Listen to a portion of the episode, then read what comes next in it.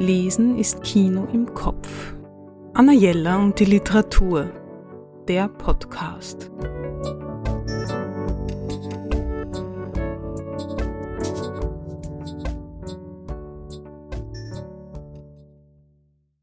Den Urlaub einfach mit Hilfe eines Buches verlängern. Geht das? Ich behaupte, ja, das geht.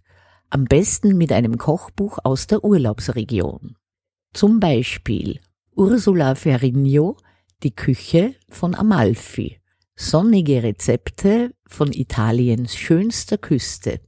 Erschienen im Gerstenberg Verlag. Die Autorin ist in Minori, einer der 13 Gemeinden der Amalfiküste, geboren und kennt natürlich die authentischen Rezepte dieser wunderschönen Region. Ich denke bei Amalfi immer zuerst an die Zitronen und an alles, was man damit herstellen kann. Ferrigno hat in diesem mit wunderschönen Fotos von Nassima Rothacker versehenen Kochbuch 75 Rezepte, die sie noch von ihrer Großmutter hat, versammelt.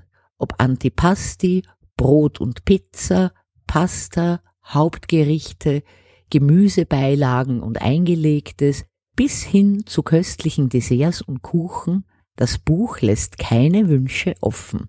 Und selbst wenn man meint, schon alle italienischen Rezepte zu kennen, finden sich in diesem anregenden Buch noch Speisen, die man entweder noch nie selbst gekocht hat oder die einem einfach noch nie vorgesetzt wurden. Mir läuft schon beim Sprechen darüber das Wasser im Mund zusammen und ich bekomme Hunger oder besser gesagt großen Appetit und Fernweh.